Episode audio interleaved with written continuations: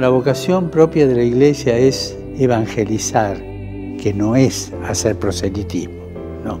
La vocación es evangelizar. Más aún, la identidad de la iglesia es evangelizar.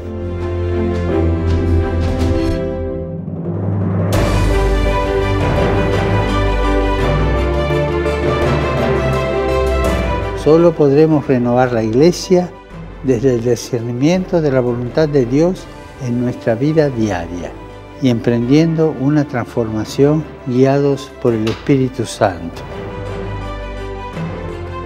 Nuestra propia reforma como personas.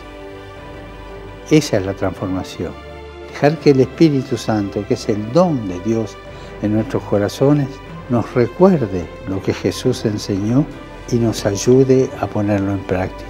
Empecemos reformando la iglesia con la reforma de nosotros mismos, sin ideas prefabricadas, sin prejuicios ideológicos, sin rigideces, sino avanzando a partir de una experiencia espiritual, una experiencia de oración, una experiencia de caridad, una experiencia de servicio.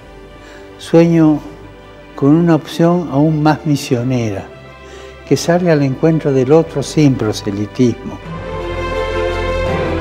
y que transforme todas sus estructuras para la evangelización del mundo actual. Recordemos que la Iglesia siempre tiene dificultades, siempre tiene crisis, está viva. Las cosas vivas entran en crisis. Solo los muertos no entran en crisis.